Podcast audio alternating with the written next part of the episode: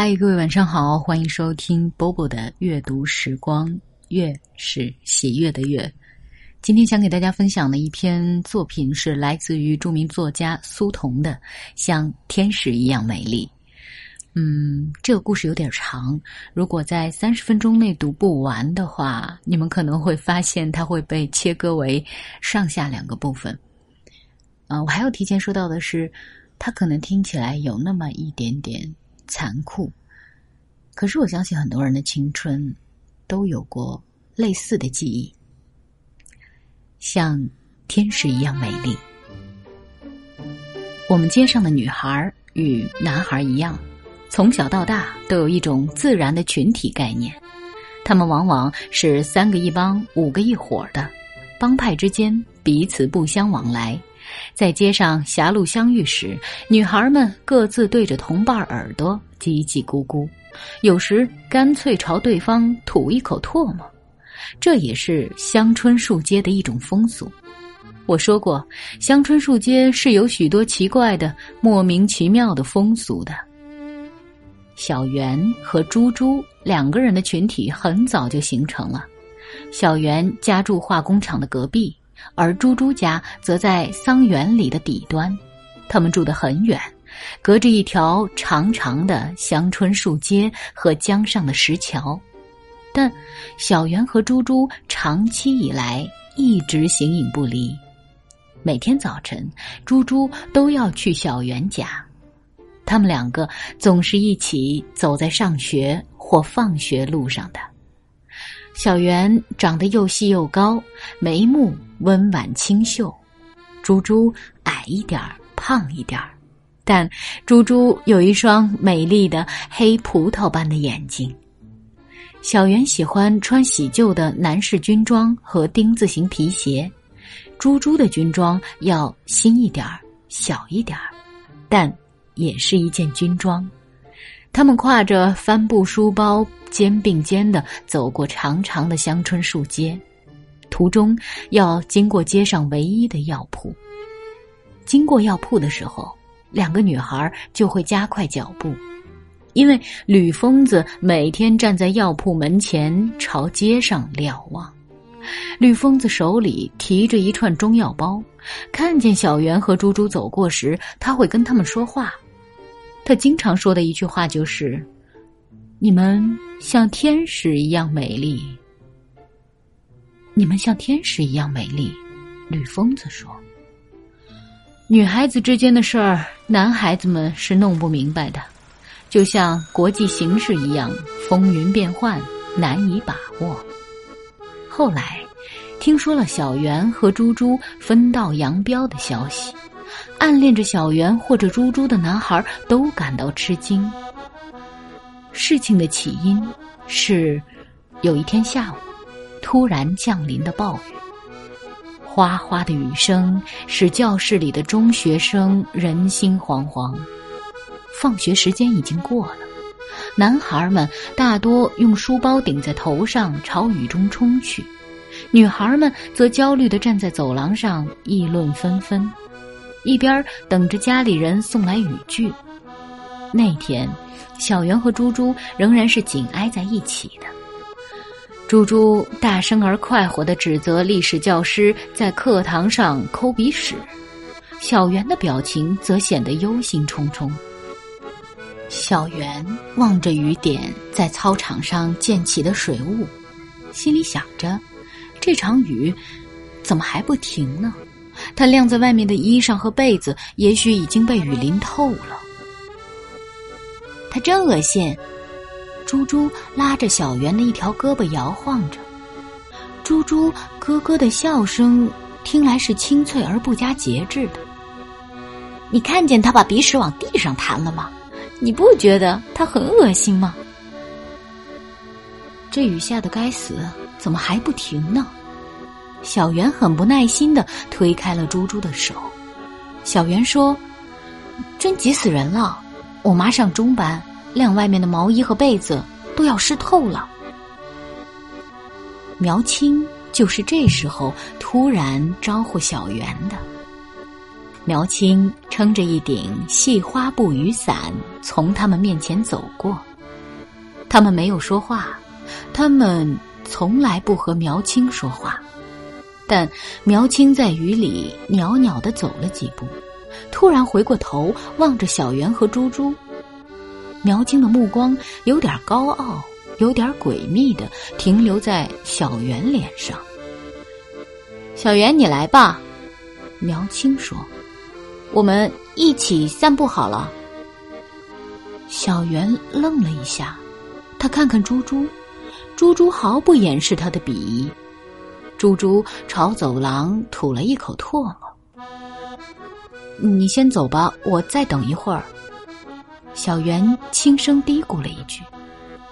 苗青转动了一下手中的伞柄，嘴角浮现出一丝冷笑。他说：“狗咬吕洞宾，不识好人心。”小圆又看看猪猪，猪猪就尖声骂起来：“你嘴里放干净点儿！谁是狗？你才是狗呢！看见人就乱摇尾巴。”猪猪握着小圆的手，他感到那双手正在慢慢滑脱。他看见小圆的脸上有一种窘迫不安的神情，这使猪猪感到惊讶。我要走。小圆朝苗青的背影张望着说：“我得回家去收衣裳了。”紧接着，小圆冲出了走廊。猪猪听见小圆的叫声在雨里刺耳的响起来。苗青，等等，等等，我一起走。留下猪猪一个人，木然的站在走廊上。猪猪看见他们合成一把伞，在雨地里渐渐消失，眼泪就止不住流下来。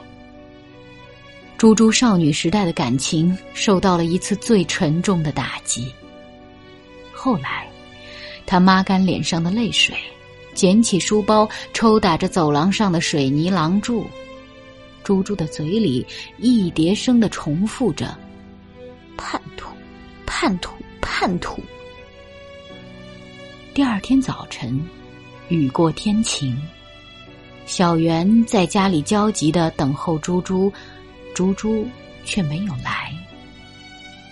小圆回忆起昨天的事儿，预感到他们之间可能发生的事。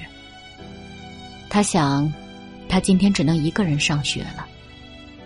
走进红旗中学的校门，小圆恰恰看见猪猪和李倩在一起踢毽子。猪猪踢毽子的技艺是很高强的。猪猪在等候鸡毛毽下落的时候。用眼角的余光飞快的瞄了小圆一眼。叛徒，猪猪说。小圆的脸立刻变得苍白如雪，他迟疑了几秒钟，最后低着头绕过猪猪身边。小圆的手伸进书包摸索着，最后摸到一条鲜艳的粉红色缎带。那是几天前猪猪送给他做蝴蝶结的。小圆从书包里抽出那条粉红色缎带，揉成一团扔在地上，然后他头也不回的朝教室走去。从这天起，小圆和猪猪两个人的群体就分裂了。猪猪已经是李倩他们一帮的人了。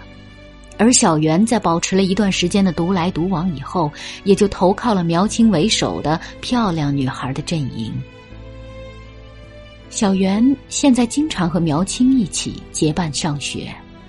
他们走过香椿树街东侧的药铺时，吕疯子依然手提一串药包站在门口。他的头发不知被谁剃光了，脑袋和嘴唇呈现出同一的。青灰色。当小圆拉着苗青从他身边匆匆跑过，吕疯子反应一如既往，他的呆滞的眼睛突然掠过一道惊喜的光芒。你们像天使一样美丽，吕疯子说。小圆很想知道吕疯子现在看见猪猪是不是也一样说这句话，但小圆是不会去向猪猪打听的。小圆和猪猪现在互不理睬，偶尔在学校或者街上擦肩而过，他们从对方的脸上读到了相似的仇恨的内容。有一次，小圆在水果摊前挑选梨子时，听见背后响起熟悉的“呸”的一声。小圆敏感的回过头，他看见猪猪和李倩勾肩搭背的站在后面。猪猪还用脚尖踩地上的那滩唾沫，小圆再也不想忍让，他毅然从水果筐里捡出一只烂梨，狠狠地朝猪猪的身上砸去。他听见猪猪尖叫了一声，那个瞬间对于反目为仇的两个女孩都是难忘的。他们在对方脸上互相发现了惊愕而痛苦的神情。我说过，小袁是个漂亮女孩小袁投靠了以苗青为首的漂亮女孩的阵营。苗青他们酷爱照相，小袁受其影响，也很自然的爱上了照相。起初，他们就在香椿树街唯一的工农照相馆照。后来，苗青不满于工农照相馆简陋的设备和粗糙的着色技艺。他认为那里的摄影师总是把他的脸照得很胖很难看。苗青建议去市中心的凯歌照相馆。他说他母亲披婚纱的照片就是在那儿拍的，是家老牌的久负盛名的照相馆，可以随心所欲的美化你的容貌。女孩子们对苗青的权威深信不疑，欣然采纳了他的意见。五月的一个下午，四个女孩结伴来到凯歌照相馆。他们的书包里塞满了色彩缤纷的四季服装，有式样新颖的毛衣和花裙子，有冬天穿的貂皮大衣，甚至还有一套用以舞台表演的维吾尔族服装。女孩们将嘴唇涂得鲜红欲滴，提着裙具在照相馆的楼上楼下跑来跑去。只有小圆静坐在一旁，她坚持不肯化妆。苗青把她的胭脂盒硬塞给小圆，她说：“擦一点吧，擦一点你就显得漂亮了。”小圆仍然摇着头，他说：“我我不擦。”我妈不许我擦胭脂涂口红，她知道了会骂死我的。小圆穿着那件洗得发白的旧军装照了一张，是侧面的两寸照。然后她换上那套借来的维吾尔族服装，又照了一张正面的两寸照。小圆坐在强烈的镁光灯下。表情和体态都显得局促不安，摄影师让他笑，他却怎么也笑不起来。苗青在一边看得焦急，他灵机一动，突然模仿教数学的老师用苏北口音说了一句笑话，小圆才露出一个自然的微笑。摄影师趁机抓拍了小圆的这个微笑。小圆最后如释重负的卸下那套舞台服装，他对苗青说：“肯定照的丑死了，我以后再也不来照相了。”大约过了半个月左右，小圆的着色放大照片在凯歌照相馆的橱窗里陈列出来，许多人看见了小圆的这张美丽而可爱的照片。苗青来告诉小圆这个消息，小圆还是不相信。苗青的脸上露出莫名的开色，他说：“你别假惺惺的了，嘴上说不知道，暗地里谁知道你搞什么鬼？”小圆偷偷的跑到凯歌照相馆去了。那是个有风的暮春夜晚。空气中弥漫着紫槐花浓郁的芬芳，街道上人们行色匆匆，小袁独自逗留在照相馆的橱窗前，久久注视着那个照片上的女孩。女孩头戴丝织小花帽，身穿维吾尔少女的七色裙装，眼神明净，略含忧郁，微笑羞涩而稍纵即逝。那是我自己。小圆的眼睛渐渐噙满了喜悦的泪水。小圆第一次意识到自己是美丽的、纯洁的。当有人走进橱窗，并对着里面的照片指指点点时，他飞快地逃离到街道的另一侧。他害怕别人认出他来。紫槐树在小圆的身旁轻轻摇曳，风吹落了一串淡紫色的花朵。小圆望着吹落的紫槐花在空中划过的线痕，突然很奇怪的想起药铺门口的吕疯子，想起他一如既往重复的那句话：“你们像天使一样美丽。”小圆打了一个寒噤，欣喜和甜蜜的心情很快被一种恍惚所替代。小圆在暮色熏风中回家，他觉得很害怕，却说不出到底害怕什么。红旗中学的女孩子们几乎都知道了小袁的名字，知道小袁的照片陈列在凯歌照相馆的橱窗里。后来，男生们也见到了小袁的那张照片儿，胆大的男生就敢跟在小袁的身后大喊大叫：“何小袁，新疆人，新疆人，何小袁。”一些低年级的男生则不谙情势，他们对小圆的照片如此横加指责：“何小圆。”他冒充新疆维吾尔族，他是个搔首弄姿的小妖精。我告诉你，那是在七十年代初期，那时候在我们乡村街上缺乏新闻，小圆的照片因此成为一件天经地义的新闻，被广为传播。人们都对化工厂隔壁的女孩侧目而视。小圆后来的厄运，就是在声名鹊起下慢慢开始的。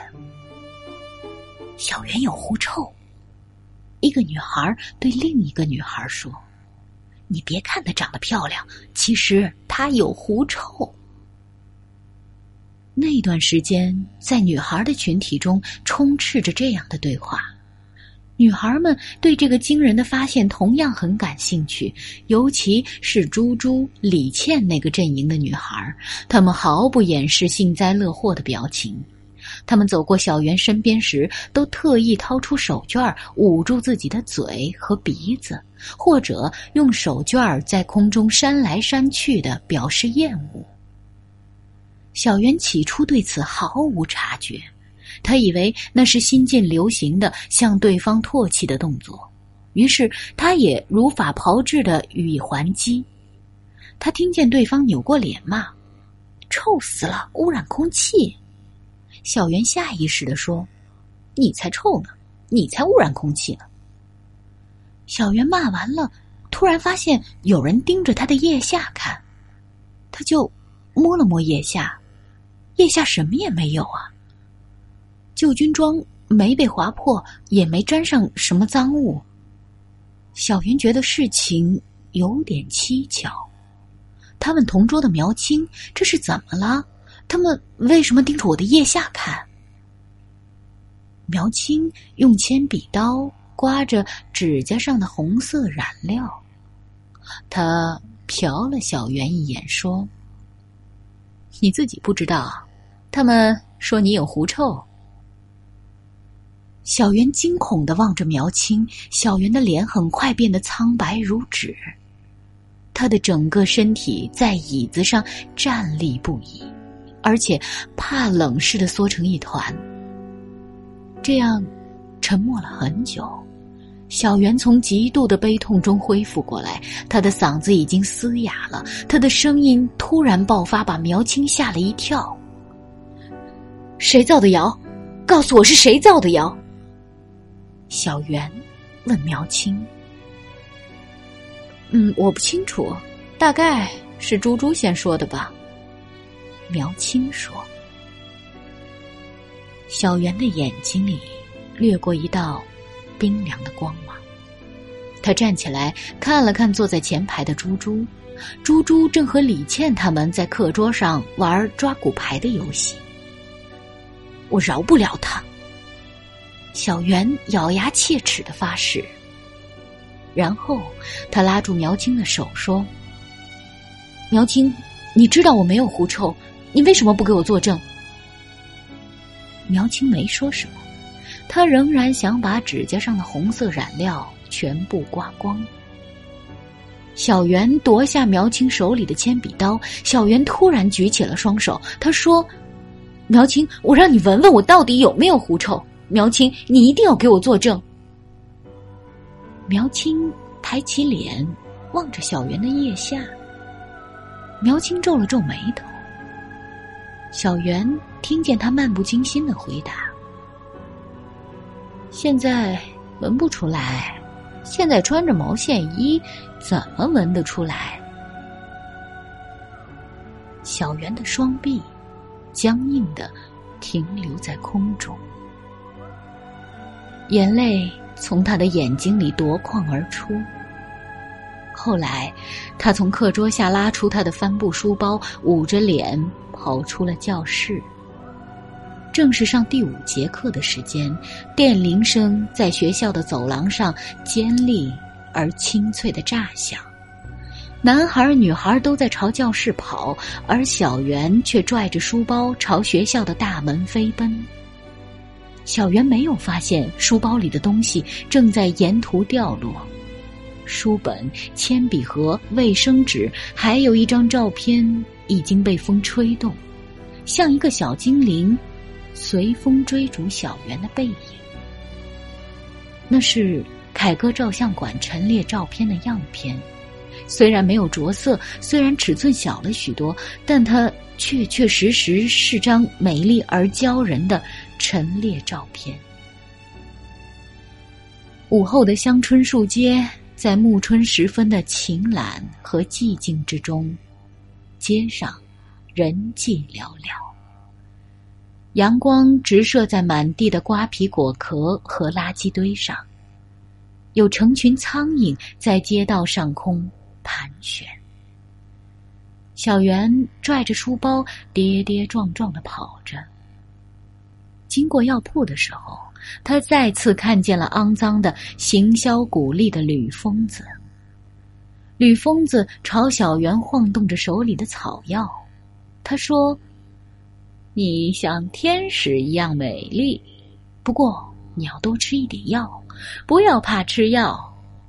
小圆躲开了吕疯子，小圆边走边啜泣着。他说：“我不要美丽，你们去美丽吧。你们为什么要造谣诽谤伤害我呢？”小圆对猪猪的报复来得迅速而猛烈。第二天。猪猪上学经过石桥，他看见石桥站着两个高大魁梧的男孩，其中一个是小圆的哥哥。猪猪以为他们在观赏河上的风景，他嚼着泡泡糖走上桥顶，两个男孩冷不防揪住了他的辫子。猪猪刚想呼叫，唇鼻之间已经挨了一拳。他听见小圆的哥哥说：“你再敢欺负小圆！”我就把你扔到河里去。猪猪跌坐地上，嘴里的泡泡糖带着血沫掉在他的腿上。他看见一颗牙齿粘在泡泡糖上，我的牙齿！猪猪尖利的哭叫起来。但两个男孩已经一溜烟的跑下了石桥。有人走过石桥时，看见猪猪满嘴血沫的坐着。一边哭泣一边诅咒着什么人，他们就去拉猪猪的手。猪猪，你让谁打了？猪猪一边哭泣一边说：“还能是谁？是何小媛。他跟流氓阿飞勾勾搭搭，是他让他们打掉了我的牙齿。”猪猪是个倔强的女孩猪猪用手绢包好那颗牙齿去上学，在小袁家临街的窗户前，他站住了。他捡起一块砖，砸碎了小袁家的窗玻璃，然后冲着窗内高声骂道：“狐臭，狐臭！何小袁，你有狐臭！你们一家都有狐臭！”猪猪看见屋里有一张苍白的脸一闪而过。他知道，小袁现在是不敢出来还击的。猪猪走进红旗中学后，径直来到了校长办公室。他打开那块包着牙齿的手绢交给校长看。何小媛跟流氓阿飞勾勾搭搭，猪猪这样报告给校长：何小媛让两个流氓打掉了我的牙齿。校长和班主任。把小袁叫到了办公室，他们让小袁看桌上的那颗牙齿。小袁充耳未闻，他扭过脸去看墙上的两幅宣传画，表情显得漠然而恬静。是你让人打了肖猪猪，他活该。为什么要打他？他造我的谣。造什么谣？他造你的谣，所以你就可以打他了。小袁低头，不再做任何申辩。他听见校长和班主任轮流训斥着他。校长要他写一份检查认识错误。小圆的皮鞋在水泥地上吱吱的摩擦着。最后，他站起来说：“我不写检查，但是我现在可以告诉你们，猪猪他妈以前是个妓女。”猪猪他爹以前当过土匪，猪猪和好几个男生在码头约会。你们为什么让我写检查？为什么不让他写检查？小袁一口气说完他想好的话，然后就擅自跑出了办公室。他听见校长和班主任在后面愤怒的喊他的名字。他知道，他已经惹祸了。但他无法控制这种灼热着报复的情绪。小袁一路奔跑着，他听见自己的心脏急剧的蹦跳着，有什么硬物卡在他的喉咙里，使他窒息。小袁在操场上站住了，他对着草坪一口一口的吐着，结果什么也没有吐出来，吐出来的只是一口一口的唾沫。好了。我看着时间轴，好像今天确实读不完了。那这个故事我们就先读到这儿。明天我们来了解一下这个故事的结局，知道猪猪和小圆最后都发生了什么。我是波波，向你说晚安。静静的村庄飘着白的雪。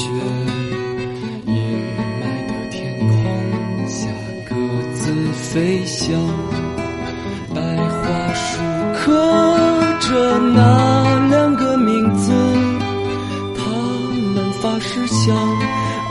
用尽这一生。有一天，战火烧到了家乡，小伙子拿起枪奔赴边疆，心上人，你不要为我。担心，等着我回来，在那片白桦林，天空依然阴麦，依然有鸽子在飞翔。谁来证明那些没有墓碑的爱情和生命？雪依然在下，那村庄依然安详，年轻的人们消失在。白桦林，